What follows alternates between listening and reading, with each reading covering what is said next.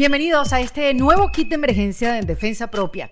Mi nombre es Erika de la Vega y ustedes saben que estos episodios, estos kits, son para profundizar en herramientas y en conversaciones con expertos, con investigadores, líderes o profesionales con una gran experiencia en el crecimiento personal y el desarrollo humano.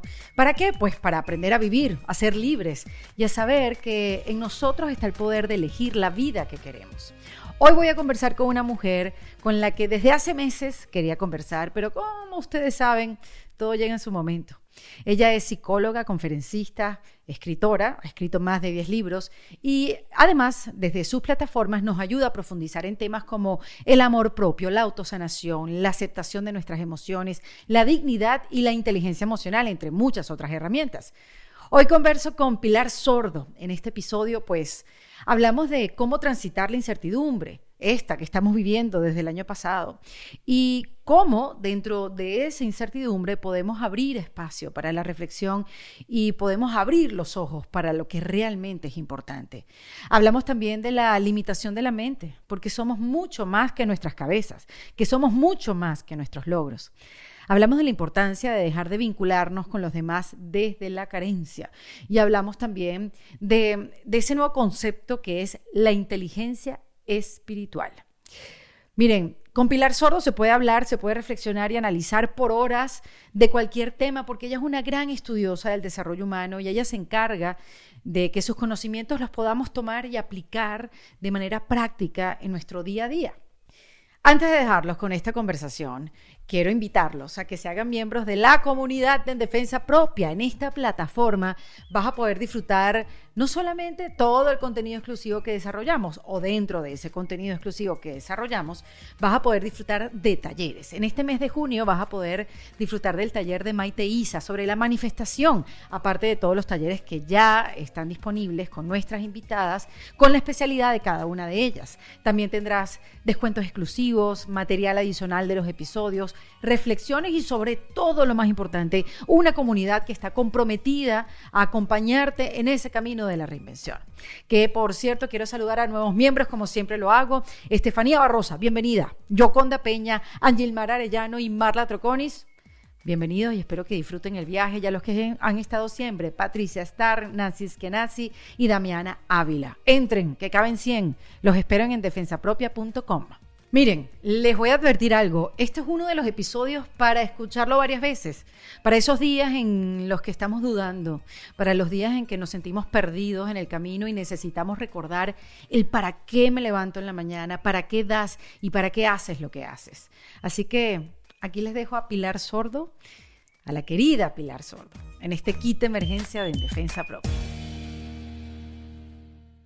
Bienvenida Pilar Sordo a este kit de emergencia de En Defensa Propia. Hola Erika, feliz de, poder estar contigo. Para mí es un honor. Muchísimas gracias por, por, la invitación, así que a tu disposición. Vamos a ver si, si puedo ayudar en ese kit. El honor es mío, el honor es mío, Pilar. Además que, ¿sabes esos momentos que son especiales de tanto esperar? Porque fíjate que yo tenía muchísimas ganas de que empecé hacer este podcast y conversar contigo. Y sabes, como que yo, yo me sentía, no estoy preparada, todavía falta, ya va, mm, todavía me queda un poco, no sé, son cosas que uno siente, porque uno es así, pues, qué sé yo.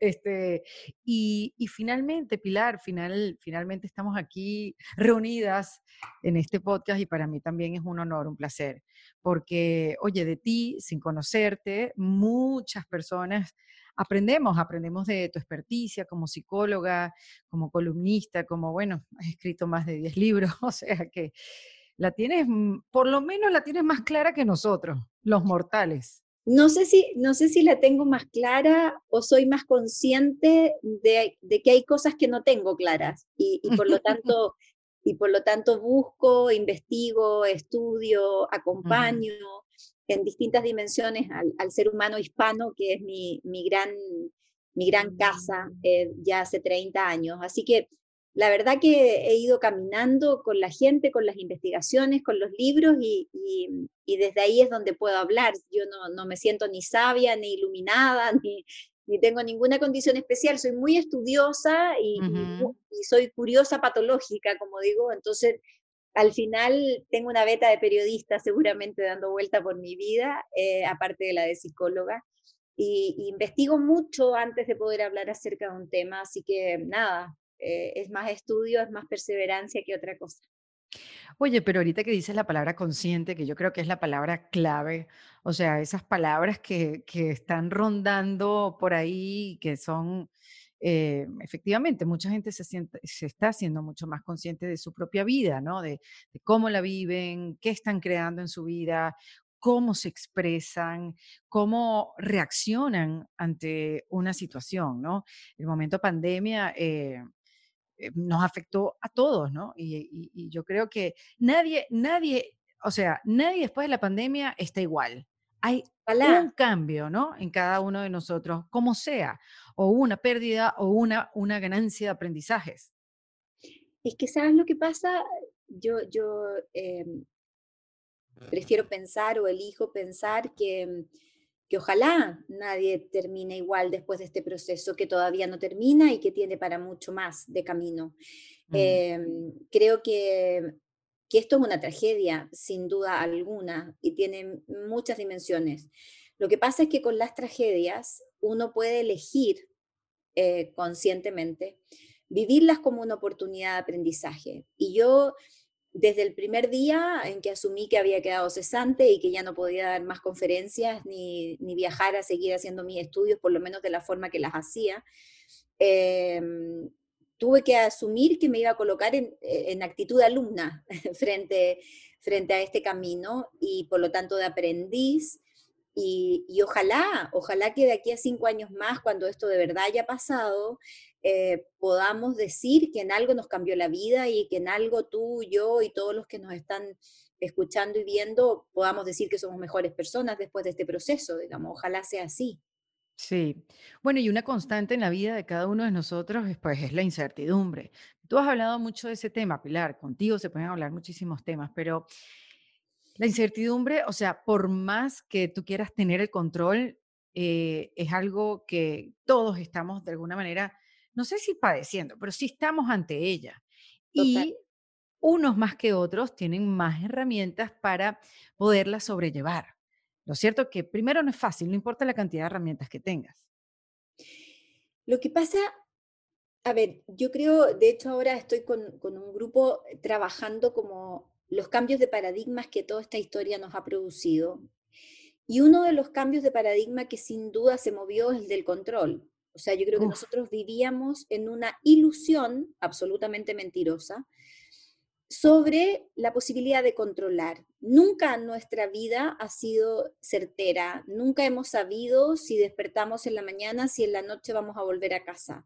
Nunca hemos tenido conciencia si hoy tú o alguien que nos está viendo va a recibir alguna noticia que le va a cambiar su vida para siempre. Eso ha sido siempre así. El tema es que esta incertidumbre hoy se nos hizo consciente y se nos hace consciente porque se nos acercan dos palabras de las cuales los hispanos no hablamos, que es de la soledad, en la cual se transita esta enfermedad, y de la muerte, mm. que son dos temas que nosotros negamos hablar y que no se habla y que cuando la abuela parte diciendo qué quiere el día de su funeral, toda la familia le dice, pero abuela, si tú vas a ser eterna, tú no te vas a morir, ¿para qué hablas estas estupideces?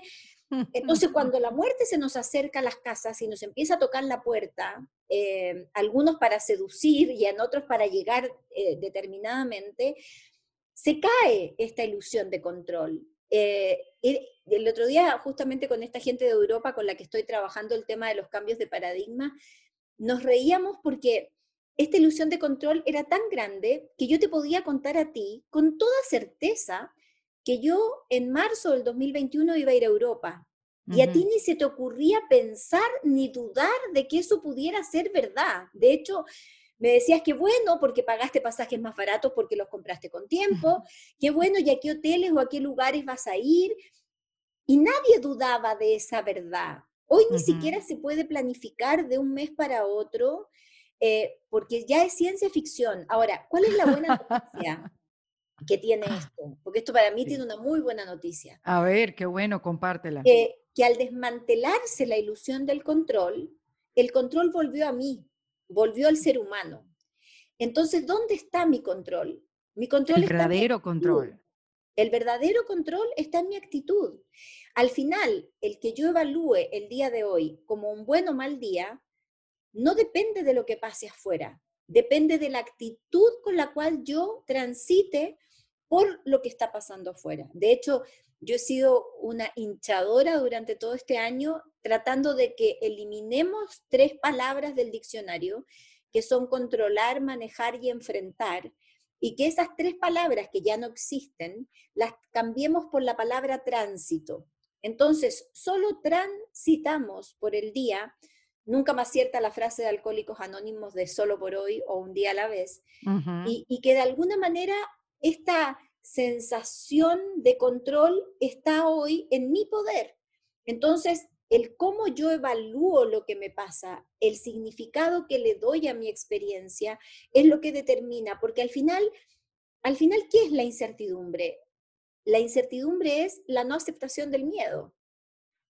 Y si yo acepto que tengo miedo o, me preocupo y soy responsable frente a esa emoción o cualquier otra que me pase, tristeza, angustia, ansiedad, melancolía, lo que sea que esté transitando, si yo acepto eso y solo transito sin querer controlarla, obviamente que mi tránsito por esta experiencia va a ser infinitamente más positivo de lo que va a ser para alguien que se resiste a creer que no puede controlar, que se resiste a no mostrar que siente tristeza, porque en psicología existe una frase muy usada que es que lo que se resiste persiste, ¿no? Eh, por lo tanto, crece en la medida que lo observas y le pones más atención. Entonces, creo que, que la incertidumbre se nos hizo consciente y hoy nos da la tremenda oportunidad de elegir la actitud con la cual vas a transitar el día.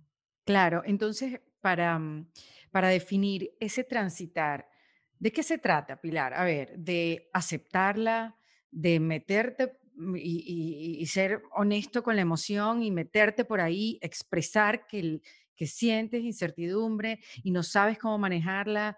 Eh, ¿qué, ¿Qué es en sí el transitar? O sea, ¿cómo, ¿Cómo podemos como desmecharlo? sí, el tránsito pasa por la aceptación eh, antes de cualquier cosa. Y hay, hay, una definición de aceptación que, que, a mí me gusta mucho y que tiene que ver con que aceptar implica perder las urgencias de querer que las cosas sean como yo quiero que sean. Eh, que es lejos lo más difícil. Pilar, porque te escucho hablar y siento que somos adictos a tener el control y, y, y no es fácil para los adictos dejar de tener el control, o por lo menos esa ilusión. Es que yo creo que, mm, que nos contamos tantos cuentos, Erika. Creo, que, creo que, la, que la vida es tanto más fácil de la que nosotros construimos desde nuestra cabeza. Creo que, que nuestra interpretación, nuestra cantidad de mandatos limitantes, nuestra cantidad de, de, de paradigmas que todo el día nos decimos para, para poder sentir que somos eficientes, que tenemos la razón, que, hacemos todo bien, en vez de solamente experimentar la vida, porque mi percepción es que vinimos a esta vida a sentirla y a vivirla y a experimentarla en toda su dimensión. Y, tenemos esta cantidad de juicios metidos donde, donde yo digo, por ejemplo, em, o si tú escuchas a alguien decir, que está triste, automáticamente todos en nuestro inconsciente colectivo tendemos a suponer que esa persona está mal. Claro. Y eso no es cierto. Esa persona solo está triste, no está mal. Eh, o, si vemos, alguien te dice estoy angustiada, también arquetípicamente se va hacia este pensamiento binario que tanto daño nos ha hecho y que nos ubica en el bien o el mal, el gordo, el flaco, el lindo, el feo, el de izquierda o el de derecha, y que nos va polarizando y no siendo capaces de encontrarnos en lo que de verdad sentimos. Si yo estoy triste, déjenme transitar por mi tristeza. Algo me viene a decir, algo, algo me viene a mostrar, así como me viene a mostrar mi dolor de cabeza o me viene a mostrar un problema lumbar o me viene a mostrar una panza inflamada, porque el cuerpo es el mayor informador incondicional y amoroso que tenemos y lo tratamos pésimo además. Eh, algo me viene a decir, por lo tanto, déjenme escuchar, déjenme, no me hagan estar bien con ese positivismo tóxico en el que hemos caído, donde para mí es tan falso como el negativismo, digamos, porque el negativo mm. dice que todo está mal y eso es falso, y el extremo positivo dice que todo está bien y eso también es falso. Eh, eh, claro, Uf, por lo tanto, yo diseñé un concepto intermedio que, está por ahí en algún video de YouTube, que se llama positivo vulnerable, que, que es entender que yo soy positiva, entender que todo pasa en la vida, y como soy positiva, si estoy triste hoy, sé que va a pasar. Entonces, quiero transitar por mi tristeza. Entonces, déjenme transitar por mi tristeza, déjenme llorar. ¿Por qué tenemos que llorar encerrados en los baños, Erika? Llevamos siglos llorando escondidos, donde nos dijeron que llorar era malo. El 80% de los padres hispanos y madres hispanas nunca han llorado delante de sus hijos. Les ah. mienten.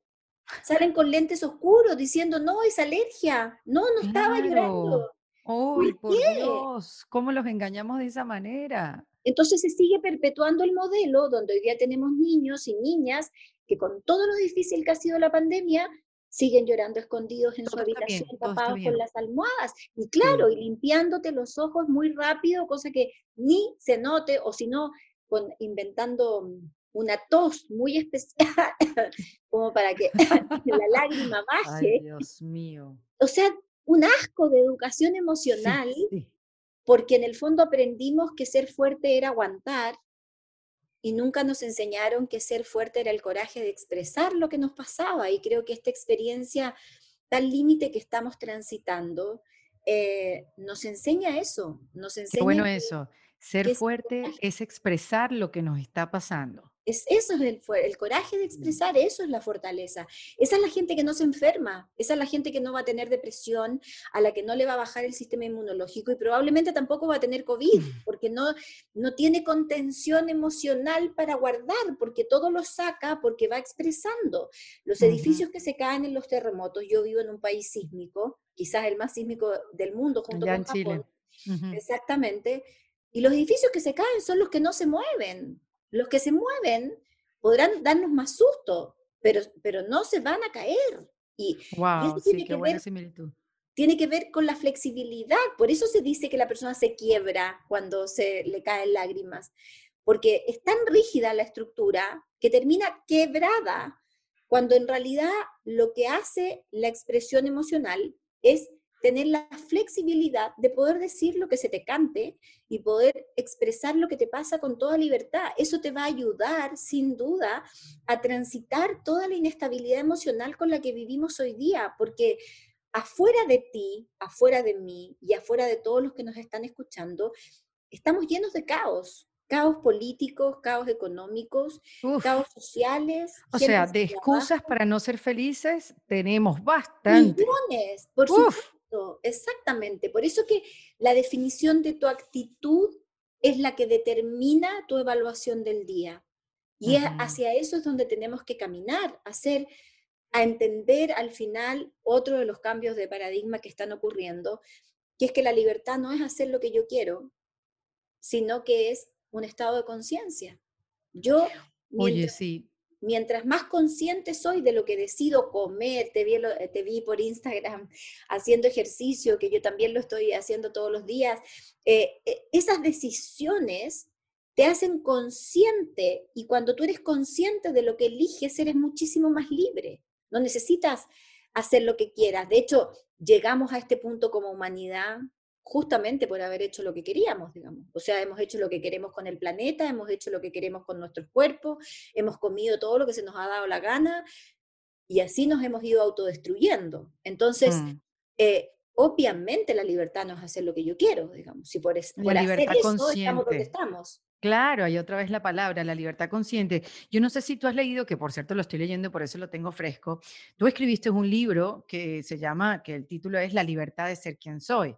O sea, tú has investigado, has analizado, has hablado, has dado charlas sobre este tema de la libertad.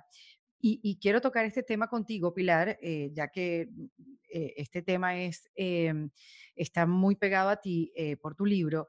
Este, Michael Singer escribió un libro que lo, lo, tengo muy cerca, se llama The Untethered Soul. No sé si lo has leído. No, no lo he leído.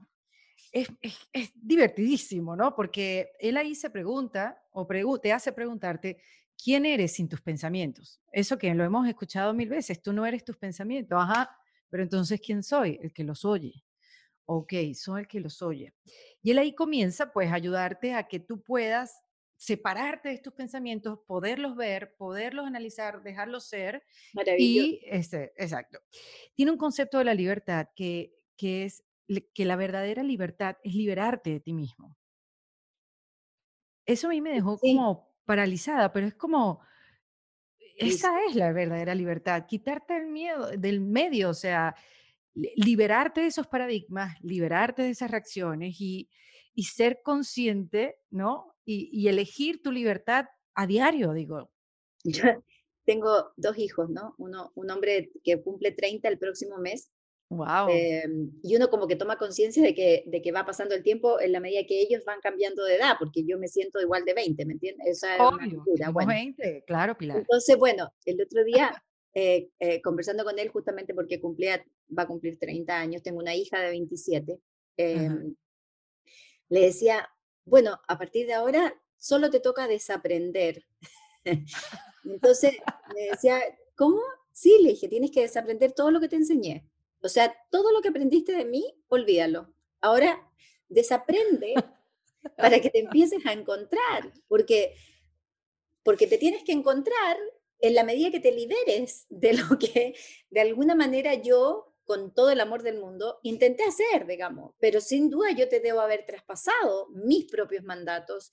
Yo he tenido que desaprender, bueno, ni hablar de lo que las mujeres hemos tenido que deconstruir en relación al sistema patriarcal o, al, tema del machismo, digamos, que nos hemos tenido que hacer de nuevo, sobre todo mi generación, yo tengo 55 años y, mi generación está hiperformateada por lo judeo-cristiano y por, y por lo patriarcal, por lo tanto son dos bloques que yo casi con wow. y martillo he tenido que hacer pedazo dentro de mi cabeza.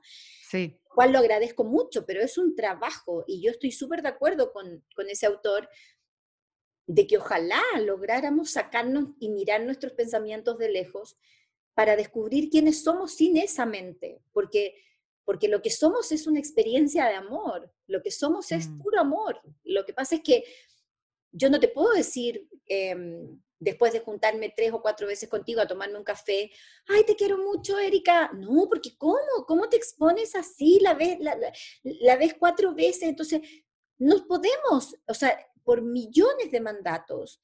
No me puedo emocionar, no me puedo reír demasiado fuerte, no puedo decir, como me ayer me pasaba con un encuentro de mujeres, que me decían, no podemos decir que hemos sido felices en la pandemia, que de la pandemia hemos aprendido mil cosas, que estamos felices en nuestras casas, porque todo el mundo te dice, pero ¿cómo si se está muriendo gente no puedes decir que estás feliz? O sea, entonces, no puedo reírme mucho, no puedo llorar porque es de, todavía sigue siendo un gesto de debilidad, no puedo decir que estoy asustada porque eso es de cobardes. Entonces, no puedo decir que tengo rabia porque eso es destemplada, anda a verte las hormonas si eres mujer y si eres hombre estás hipermasculinizado. Entonces, estamos tan limitados desde la mente que cuando nos sacamos todo eso, somos solo experiencia amorosa, solo, mm. solo estamos llamados a amarnos a nosotros mismos primero desde el amor propio y después al resto.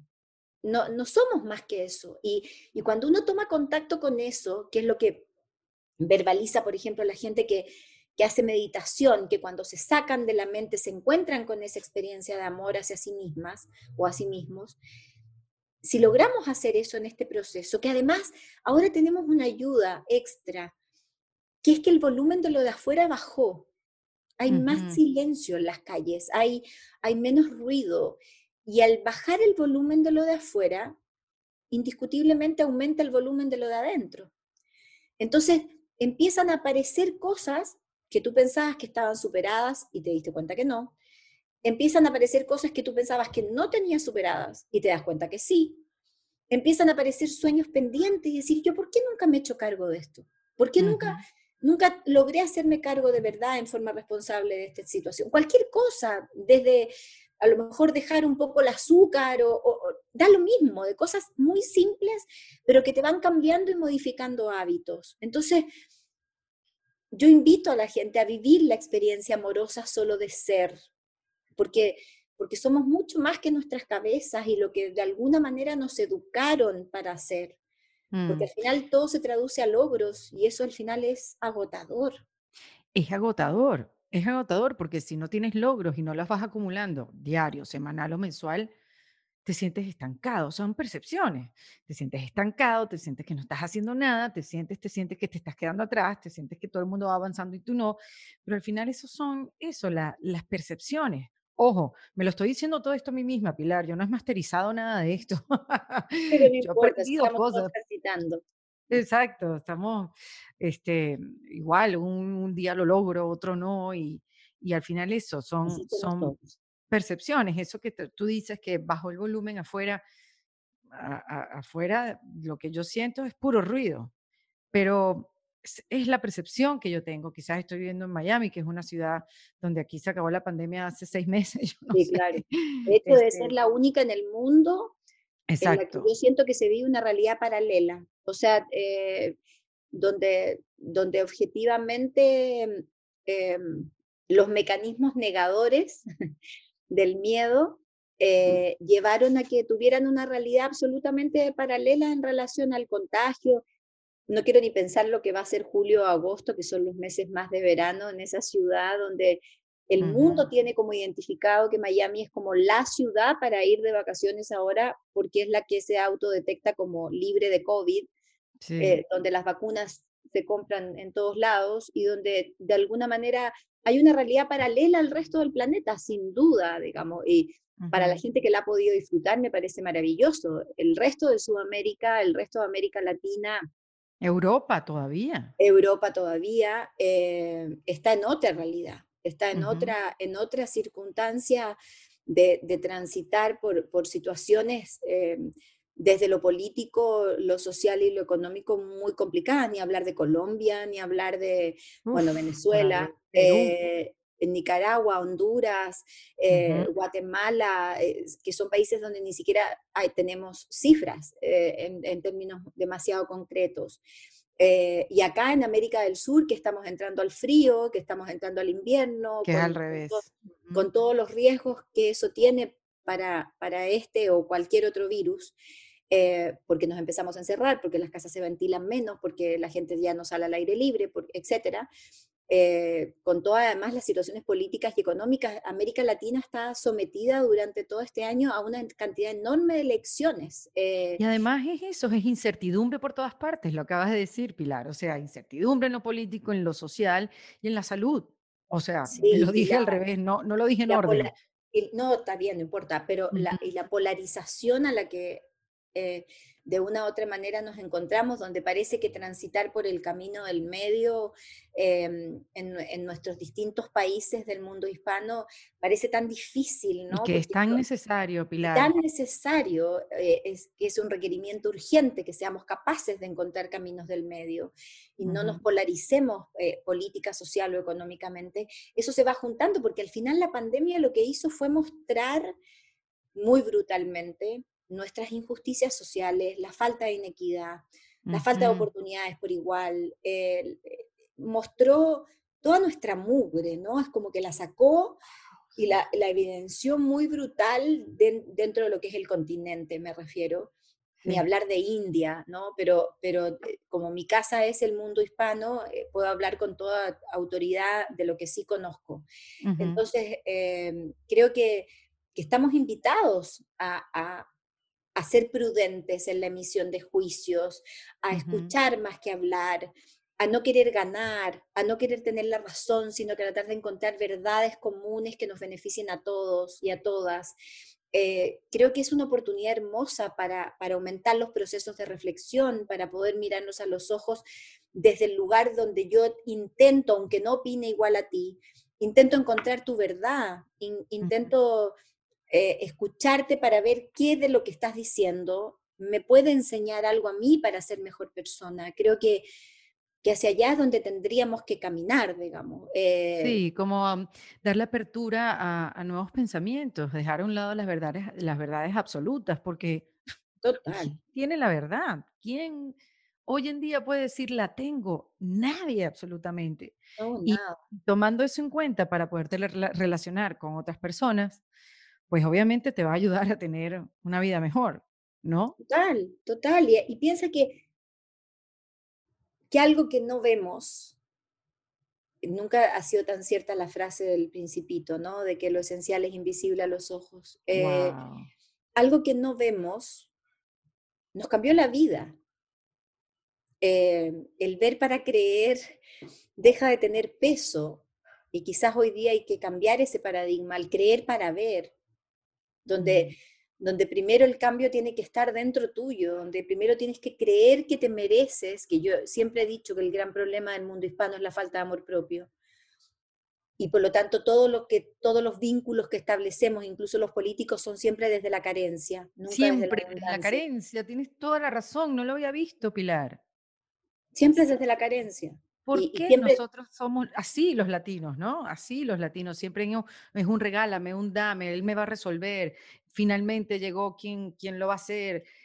¡Wow! ¡Qué fuerte! es que lo que pasa es ¿Cómo que podemos cambiar eso, Pilar? ¿Qué, qué- eso qué- viene como desde lo judeo-cristiano, y no estoy hablando de religiones, estoy hablando de, de un sistema que me hizo colocar afuera algo que yo tendría que haber sido capaz de generar por mí, donde yo me tengo que aprender a querer, donde todavía, todavía pasa, eh, eh, yo hago frecuentemente talleres eh, de amor propio y todavía me pasa que hay gente que cuestiona el concepto porque lo siente egoísta, o sea, eh, porque, porque en el mandato estamos diseñados para darlo todo, aunque te quedes sin nada, da lo mismo. Entonces, el autocuidado, el autorrespeto, eh, bueno, ni hablar de lo que pasa con la violencia de género, eh, Mm, y, y de, y de todo lo que se deriva de este establecimiento de relacionarnos en el mundo desde la carencia, donde los vínculos son necesarios, donde dejamos, yo- los latinos no terminamos de entender que la única causa de sufrimiento humano, como lo dicen los orientales, es el apego.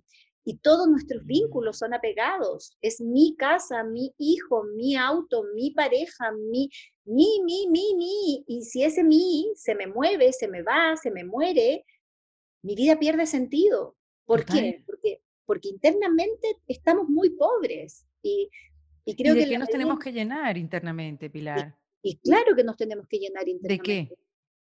de nosotros mismos, de, de, de- de gratitud, de reconocimiento, de merecimiento, de, de poder mirar aquello que es poco o mucho, pero que hemos conseguido en nuestras vidas, llenarnos de nuestra historia, de nuestras capacidades para transitar por dolores o situaciones de pérdida, eh, llenarnos de, de- certeza interior, de la espiritualidad, del sentido de trascendencia, vas a empezar a escuchar y te vas a acordar de mí, porque forma parte también de lo que estamos estudiando, eh, la palabra propósito, eh, porque, porque la inteligencia eh, emocional va a ceder o se va a incorporar, mejor dicho, dentro de un nuevo concepto que es la inteligencia espiritual.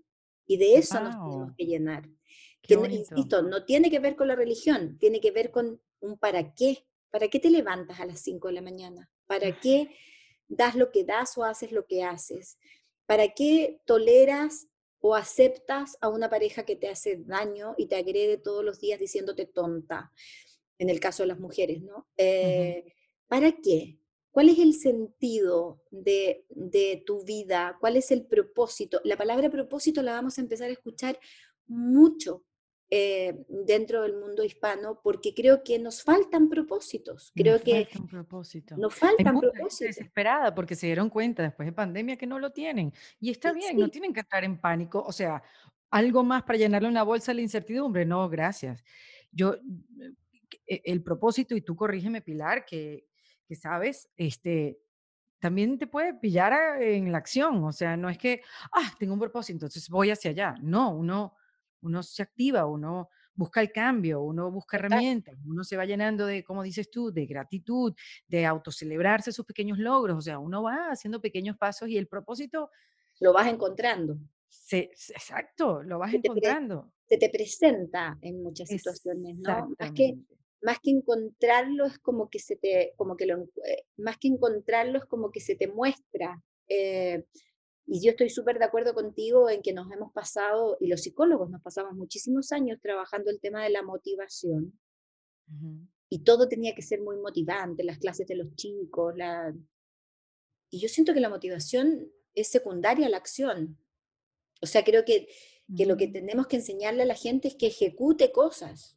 O sea, yo me motivo para hacer ejercicio después de hacer ejercicio. Yo cuando parto haciendo ejercicio no quiero hacer ejercicio oh. muchísimos días. Claro. Primero es la acción y las ganas vienen después, digamos. Es como, como el reconocimiento que te da la energía cerebral, por último, frente a lo que hiciste. No esperes tener ganas, porque, porque nos hemos pasado la vida en una sociedad hedonista que busca el placer todo el tiempo y ahora que tenemos ganas de pocas cosas, producto de todo lo que nos está pasando, nos hemos dado cuenta que la gente que está funcionando mejor es la gente que hace, es la gente que se atreve, es la gente que, que gestiona actividades y que después de eso encuentra la motivación como un tema secundario. Entonces, em, creo que, que, el propósito es lo que llena el amor propio, que, que el, el buscar, el encontrar, el mirarte, el el tener la capacidad de conversar. También, Pilar, ¿no? El conectar con otras personas y hablar de tu verdad también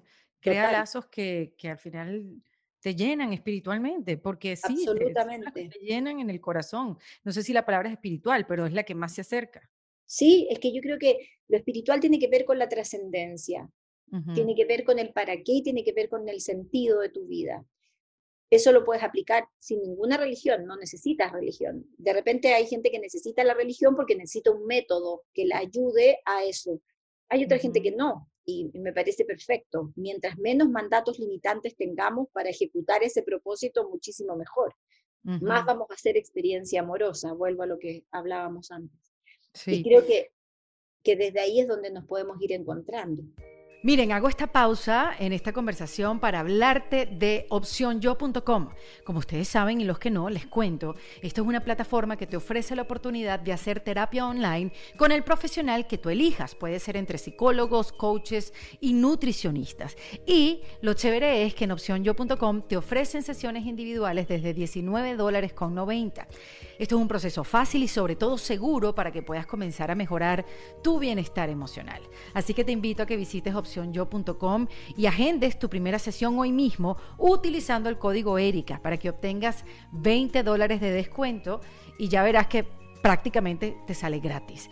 Así que yo creo que hoy es un buen día para comenzar a trabajar en ti de la mano de uno de los especialistas en psicología, nutrición o coaching en opcionyo.com de forma sencilla y confidencial. Es opcionyo.com, que es bienestar en un par de clics. Mira, Pilar, ahorita que dijiste esto, que no tenemos ganas de hacer nada, en esa búsqueda también, porque uno también se pone a leer, a ver qué es lo que siento, qué, qué estoy sintiendo, porque uno, ¿qué, ¿qué pensaba yo? Para no generalizar, porque aquí hablamos de nuestra experiencia. ¿Qué pensaba yo? Que se acababa un poco pandemia, se empezaba la vacunación y arranca que no viene carros, ¿no? O sea, eso quiere decir a darle plomo a todos tus, bueno, eso lo decimos en Venezuela. Sí, sí, sí, está bien. Dale a todos tus proyectos, dale que no viene carro, dale que se activó, se activó todo. Y yo sentí todo lo contrario. Es más, sigo en eso.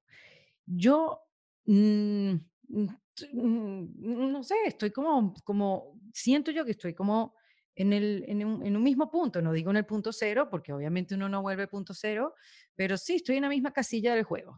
O sea, no importa cuántas veces lance los dados, yo no me muevo. Y conseguí eh, en un artículo del New York Post que lo que estamos sufriendo muchísimas personas es de languidez. Y yo, wow. Total. Así no sabía que es, este un síntoma que tiene mucha gente que ha tenido COVID. Háblanos de la languidez. Yo tuve COVID. La languidez es uno de los síntomas que es una de las secuelas del COVID. No sabía, porque además dice, bueno, la languidez es esas ganas de no hacer nada. O sea, a mí lo que más me, me alarmó del concepto de la languidez es ser indiferente ante tu indiferencia. Imagínate tú. Sí, brutal. Brutal. El tema es si, a eso yo le voy a poner un juicio de malo, porque de mm. repente puede ser, de repente puede ser súper positivo ser mm. indiferente frente a mi indiferencia y simplemente estar. ¿Por qué tendríamos que volver a correr? Yo, yo llevaba 10 años, Erika, que cuando lo digo me parece película de ciencia ficción, 10 años viajando todos los meses en forma ininterrumpida, 15 días fuera de Chile y los 15 días que restaban recorría mi país. 10 hmm. años. O sea, cuando yo miro eso y estoy en este estado de languidez, y yo me observo, yo digo, yo no quiero volver a eso en mi vida. O sea, mm. si hay algo que tengo certeza es que a eso no voy a volver. No estoy diciendo que no vaya a dar conferencias fuera de Chile en algún momento, pero a ese recorrido donde lo más cercano que yo tenía en mi vida era una maleta, nunca más. O sea, no, no, no, no, porque nada, porque le, encontré prioridades a otras cosas, porque la tecnología me está permitiendo otras cosas, nos permite conocernos, me permite tenerte cariño sin conocerte, me permite sentirte cerca. Y quiero aprovechar esa experiencia, digamos, o sea, es como lo que los astrólogos dicen que la era de Acuario tiene que ver justamente con el tema tecnológico y de cómo nos vamos a empezar a comunicar así. Bueno, aprovechemos esto, digamos, aprovechémoslo como una oportunidad de crecimiento y de conexión también. A mí me ha pasado que que le he llegado, o sea, he llegado a tenerle mucho cariño a gente que no conozco. Pilar, te estoy contigo. O sea, a mí el podcast me ha traído amigas, no amigas, te voy a explicar, hermanas. Y no las he visto ni una sola vez en persona. Pero total, absolutamente. Y esa es la sensación que yo tengo eh, desde que me conecté contigo, por ejemplo, o, con otras personas. Y, el otro día lo hablaba con, con Cusifit, con Clara Dimano, eh, que, me pasa eso con ella, digamos. O sea, para mí ella se transformó en una hermana que además me ha ayudado a hacer algo que yo en mi vida había hecho, porque yo era de una flojera cósmica. Te está entrenando Cusifit. Sí, todos los días. Pilar, Todos los días entreno con Cusi. Y, y, la verdad es que eh, ha sido un regalazo esa mujer en mi vida. Eh, mm. Y, es súper loco porque no la he visto nunca y me da lo mismo no verla. o, sea, que hay que como, eh, hay como, a ver, eh, aquí conversando contigo, hay que rediseñar la vida. O sea, tenemos la oportunidad de rediseñarla y, y, no precisamente, lo estoy descubriendo aquí contigo y me estás liberando en este, en este pensamiento. Este, claro, porque la única manera que sabemos cómo hacerlo es la vida antes de la pandemia, pero estamos tan anclados en esa manera de vivir que no estamos viendo, o yo no estoy viendo, otra vez voy con yo, este, no estoy viendo que tengo la, la oportunidad de rediseñar mi vida, el ritmo que la quiero vivir, cómo la quiero vivir con, con, con las herramientas que quiero tener a mi favor. O sea, mira, en la, la, investigación que, que yo estoy haciendo, que debe ser es muy paradójico porque no me he movido y es la, debe ser la más grande que he hecho en mi vida acerca de todo este proceso, que espero que sea un libro pronto. Em, yo hago una pregunta a la gente que es, si esto se pasa mañana, si despertamos y se acabó y todo el mundo nos dice no tengo idea qué pasó, pero el virus desapareció, ¿usted quiere que su vida sea exactamente, y subrayo exactamente, igual a la que tenían antes de la pandemia, el 99% de la gente en todo el mundo hispano me ha dicho que por ningún motivo. Mm, qué bárbaro, 99%. Y, y cuando uno les dice, a ver, ¿y por qué no? Todos aparecen con sueños pendientes, con cosas que valoraron. Mm. Los hombres, por ejemplo, mencionan que una de las cosas que reconocen que esta experiencia les ha traído es, te lo voy a decir textual, es poder conocer a sus hijos e hijas. Yo conocí a esta pandemia. Eso es una verbalización masculina en América Latina gigantesca. Qué belleza. Así como la femenina es decir, esto me ha permitido profundos procesos de reflexión. Nos hemos ido hacia adentro, parece lo femenino. Entonces, ¿cómo nos va a producir un cambio? ¿Cómo ese, cómo ese papá que me decía a mí que antes de la pandemia me podía decir solo que tenía dos hijos, Joaquín y Antonio, y no me podía decir nada más? Hoy día me dice ese hombre, yo te puedo decir quién es Joaquín y quién es Antonio, y te puedo decir qué tipo de papá tengo que ser con Joaquín y tengo que ser con Antonio. Y eso lo aprendí en la pandemia, no lo aprendí de otra sea. Qué linda oportunidad para los papás. O sea, ¿cómo no va? El otro día yo tengo una fundación que, acompaña a gente que tiene cáncer hace muchos años. Sí. Cáncer vida. pero ¿es cáncer específicamente en el pulmón, Ley? Partió siendo pulmón y páncreas y hoy día ya es cualquier cosa. lo que sea. Eh, bueno, y hace unos días atrás me llama uno de los más pequeños que acompañamos en la fundación, que es un niño de 12 años, que ha tenido muchas quimioterapias. Y me llama por videollamada y me llama llorando. Y yo me asusté. Eh, entonces le digo, gordo, ¿pasó algo? No, me dice, te llamo feliz. Entonces le digo, ¿por qué? Porque gracias a la pandemia nunca más voy a faltar al colegio, Pilar. Ay, mi vida. Porque ahora desde el hospital puedo estar online con todos mis compañeros y, y, tengo que estar muy grave para no poder conectarme con mi curso. Entonces voy a poder ver a mis amigos, no me voy a atrasar en mis asignaturas. Y yo pensaba y decía todo lo que nos hemos pasado discutiendo, si la educación presencial, si volvemos o no volvemos al colegio. Y de repente aparece un niño con cáncer a decir, esto es una maravilla, nunca más voy a faltar mm. al colegio. Entonces, cuando tú te empiezas a encontrar con esas historias, tú dices, esto es una oportunidad si la quiero ver así. Va a depender de mi mirada al final, como todo en la vida. O sea que se puede decir que la incertidumbre es una oportunidad, Pilar. Y sí, por supuesto que sí. ¿Tú te imaginas lo que sería una vida 100% certera? Lo aburrida que podría llegar a ser. O sea, si tenemos la oportunidad de conectarnos con nuestras emociones, es justamente porque la vida es incierta. Si no, ¿qué te va a producir alegría? ¿O cómo te conectas hoy con el miedo? ¿O qué te hace emocionarte? ¿O qué te enoja? Lo que no sabías que te iba a pasar. Porque si, mm. si tú, uno sabe todo lo que le va a pasar en la vida, se hace todo muy predecible y por lo tanto muy anestesiado, que es lo que este sistema más bien neoliberal con el cual hemos vivido nos ha intentado convencer de que todo puede ser predecible, asegurable, controlable, pero con eso también hemos dejado de sentir. Entonces está la mitad del planeta tomando antidepresivos y todo tipo de ansiolíticos para no sentir emociones. Entonces, si la vida es sentir, a eso vinimos, no a bloquearnos. Entonces a mí me parece que la incertidumbre es un tremendo regalo del cual le podemos sacar tremendo provecho. Qué bonito, sí, es impresionante como tú decías, el cambio de los paradigmas, el cambio de los conceptos, ¿no? Y, ya la incertidumbre que no tenga esa connotación peyorativa, sino más bien poderla nosotros ver de manera positiva.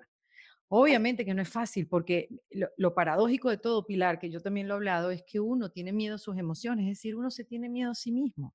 ¿Cómo tú puedes tener una vida plena si tú te tienes miedo a ti? Así es. ¿Ves que volvemos al amor propio al final? Volvemos a un, concepto que yo acuñé justo en ese libro de la libertad de ser quien soy, que es el concepto de pareja interna y de la necesidad que tenemos de construirme una pareja. Yo me tengo que aprender a relacionar con Pilar Sordo todos los días.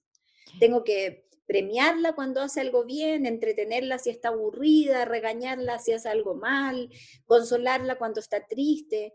Si yo logro estructurar esa pareja interna y aprendo a relacionarme con Pilar Sordo, a entretenerme con ella, nunca más me voy a sentir sola. No voy a, Nunca más me voy a vincular con otro desde la carencia, porque yo me basto a mí misma y no desde la soberbia, sino desde la profunda vulnerabilidad. Yo me relaciono conmigo y aprendo a eso, eh, y eso generalmente se hace en un camino de amor propio. Mm. Oye, Pilar, hablando de, incertidumbre, y estoy completamente de acuerdo contigo, o sea, la, relación que más tiene uno que trabajar es con uno mismo. Y, verlo de verdad como un trabajo, o sea, guardar horas al día para que puedas mm, mm, tener, así sea, una práctica o algo para, para poderte conocer cada vez mejor. Imagínate cuánta gente también, sé que, bueno, tú sabes mucho de estadísticas, pero cuántas parejas no se han separado y, y comienzan después de la pandemia y ahora es que comienzan a conocerse realmente las cosas que le gustan hacer, las cosas que quisieran hacer, que quisieran dejar atrás. Y es estudiarse. Yo tengo una amiga que me dice el otro día, ay, ya yo estoy un poco harta de estudiarme a mí misma, quiero estudiar otra cosa. Pero es que es así, a manera de chiste, hay que, hay que estudiarse, observarse, ¿no? Además que es un proceso inagotable. No tiene no tiene fin, se reinicia cada vez que despiertas en la mañana y tienes el privilegio de estar viva. Em, y de trabajar en tus propósitos y en tus conquistas diarias, en esas peleas que uno tiene con uno, en esas batallas que, que muchas veces son todas secretas, que, que no se la cuentas a nadie, que son eh, eh, verdaderas guerras internas, de estupideces, que, es puramente, ¿no? Al final es puramente, y, que, y cómo eso nos permite encontrarnos desde ese lugar con, con nosotros para después encontrarnos con el otro, ¿no? Desde una manera... ¿Cómo podemos parar la mente, Pilar? ¿Cómo, ¿Hay alguna técnica en tu práctica, algo que tú mm, nos puedes ofrecer como detener la mente? ¿O es algo que no se aconseja? Nada de detener la mente, déjala fluir. O sea, ¿cómo... Es que cuando tú hablas de detener la mente, le estás colocando control y por lo tanto ya la mente gran, ganó. Eh, que, es como, la gente que dice que meditar es como poner la mente en blanco. Eso es imposible. Mm. Eh, meditar es unir y volver. Eh, o sea, uno está meditando y, y, tu cabeza se va hacia la cuenta del agua y tienes que hacer retornar tu cabeza hacia este presente. Y al, segundo siguiente dices, uy, hoy día está de cumpleaños la Luisa y otra vez se te va a la cabeza y otra vez la vuelves a... Es unir y volver.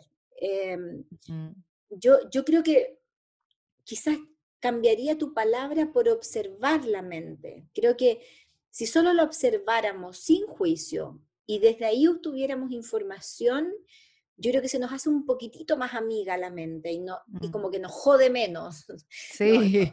nos, molesta menos, simplemente observando, porque si yo empiezo a ponerle juicio y digo, pero ¿por qué me está pasando esto? ¿Y esto por qué? ¿Y por qué hoy día comí demasiado chocolate? ¿Y por qué si yo sé que no tengo que comer? Y empiezo con, con la hipercrítica o el juicio, y coloco como, como, a mi fiscal, que todos tenemos uno en la cabeza, algunos un fiscal más noble, a otros un fiscal muy severo, si coloco a ese fiscal a evaluar lo que he hecho, por supuesto que salgo en pérdida. Siempre el fiscal me va a decir que lo podría haber hecho mejor, que en realidad podría haber hecho otra cosa, que, etcétera. Siempre el fiscal va a poder hacer eso. Entonces, como hacer dormir al, fiscal, hay que mandarlo de vacaciones al fiscal. Eh, y, que se vaya por un rato largo para que de verdad nos podamos escuchar. Sí. Mira, Pilar, em, de todas las cosas que hemos conversado, que en este kit de emergencia yo voy metiendo herramientas, ¿no? Para cuando mm, las cosas se nos pongan así chiquita, pues nosotros tengamos las herramientas adecuadas para enfrentarlo. ¿Qué, qué, qué herramienta me darías? Dame una sola para meterla en este kit. ¿Te puedo dar dos? Claro, el Sordo me puede dar las que quiera.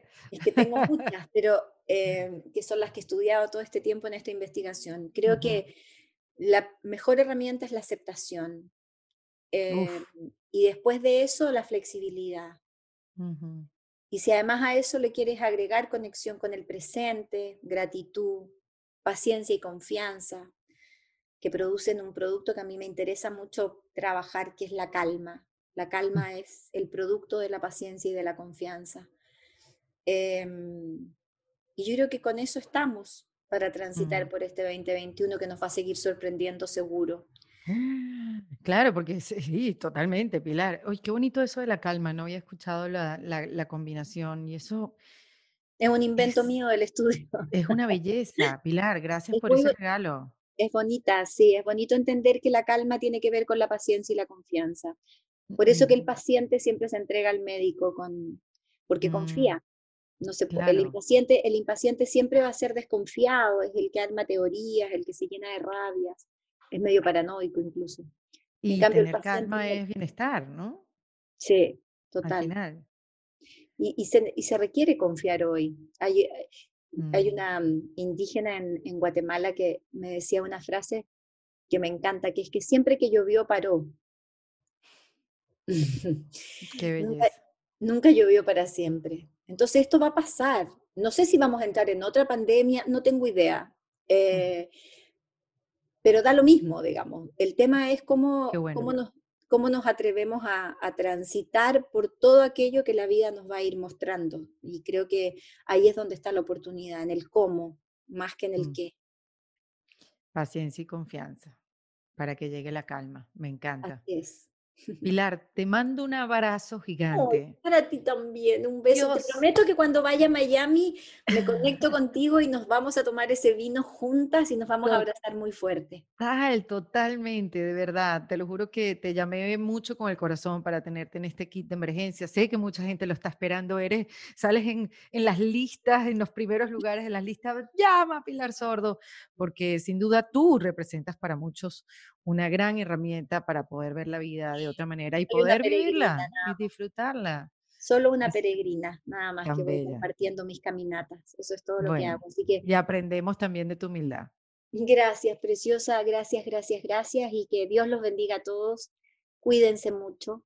Em, y nos estaremos encontrando próximamente nosotras dos en esta realidad o en otra da lo mismo, pero, el corazón ya está conectado. Así que agradezco a través tuyo la posibilidad de llegar a tanta gente, eh, porque eres una comunicadora increíble. Así que mm, gracias por esta oportunidad de poder tocar el corazón de muchas personas. Muchísimas gracias. gracias a ti, Pilar. Y los quiero invitar a que vayan a tu página web, Pilar, donde ahí tienes cualquier cantidad de videos y también de herramientas. Sí, en pilarsordo.com pueden entrar al, canal de YouTube, en Pilar Sordo Oficial, que es el mismo Instagram.